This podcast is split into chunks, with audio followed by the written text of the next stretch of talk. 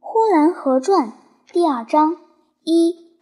呼兰河除了这些悲琐平凡的实际生活外，在精神上也还有不少的盛举，如跳大神、唱秧歌、放河灯、野台子戏、四月十八娘娘庙大会。先说大神，大神是治病的，他穿着奇怪的衣裳，那衣裳平常的人不穿，红的。是一张裙子，那裙子一围在他的腰上，他的人就变样了。开初他并不打鼓，只是围起那红花裙子就哆嗦，从头到脚无处不哆嗦。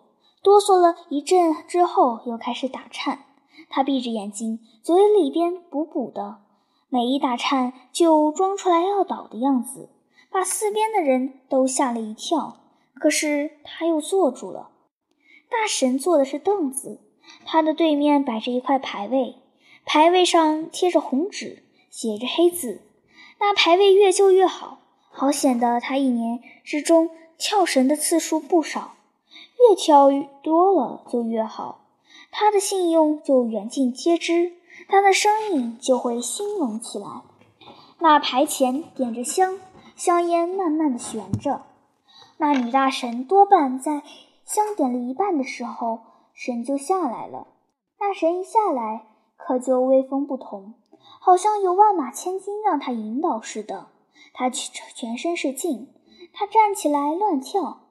大神的旁边还有一两个神，当二神的都是男人。他并不混乱，他是清晰如常的。他赶快把一张圆鼓交到大神手里，大神拿了这鼓。站起来就乱跳，先诉说那附在他身上的神灵下山的经历，是乘着云，是随着风，或是驾雾来的，说得非常之雄壮。二神站在一边，大神问他什么，他就回答什么。好的二神是对答如流的，坏的二神一不小心说中了大神的一字，大神就要闹起来。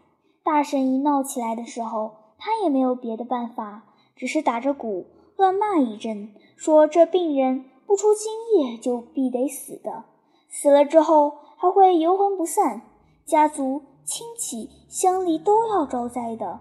这时吓得那请神的人家赶快烧香点酒，烧香点酒之后，若再不行，就得赶紧送上红布来，把红布挂在牌位上；若再不行，就得杀鸡。若闹到了杀鸡这个阶段，就多半不能再闹了，因为再闹就没有什么响头了。这鸡这布一律都归大神所有。敲了神之后，他把鸡拿回家去自己煮上吃了，把红布用蓝靛染了之后，做起裤子穿了。有的大神一上手就百般的下不来神，请神的人家就得赶快杀鸡来。若一杀慢了，等一会儿跳到半道就要骂的。谁家请神都是为了治病，让大神骂是非常不吉利的，所以对大神是非常尊敬的，又非常害怕。跳大神大半是天黑跳起，只要一打起鼓来，就男女老幼都往这跳神的人家跑。若是夏天，就屋里屋外都挤满了人。还有些女人拉着孩子，抱着孩子，哭天叫地的从墙头上跳过来，跳过来看神的，跳到半夜时分，要送神归山了。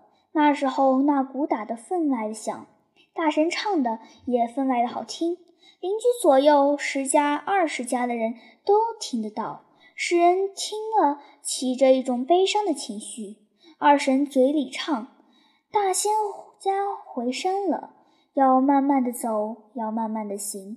大神说：“我的二仙家，青龙山、白虎山，日行三千里，乘着风儿不算难。”这唱着的词调，混合着的鼓声，从几十丈远的地方传来，实在是冷森森的，越听就越悲凉。听了这种鼓声，往往终夜而不能眠的人都有。请神的人家为了治病。可不知那家的病人好了没有？却使邻居街坊感慨心叹，终夜而不能几的也常常有。满天星光，满屋月亮，人生何似？为什么这么悲凉？过了十天半月的，又是跳绳的鼓响，当当的响。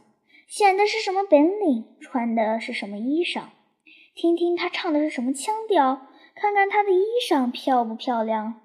跳到了夜静的时分，又是送神归山、送神回山的鼓，个个都打得漂亮。若赶上一个下雨的夜，就特别凄凉。寡妇可以落泪，迷夫就要起来访黄。那鼓声就好像故意招惹那般不幸的人，打得有急有慢，好像一个迷路的人在夜里诉说着他的迷茫。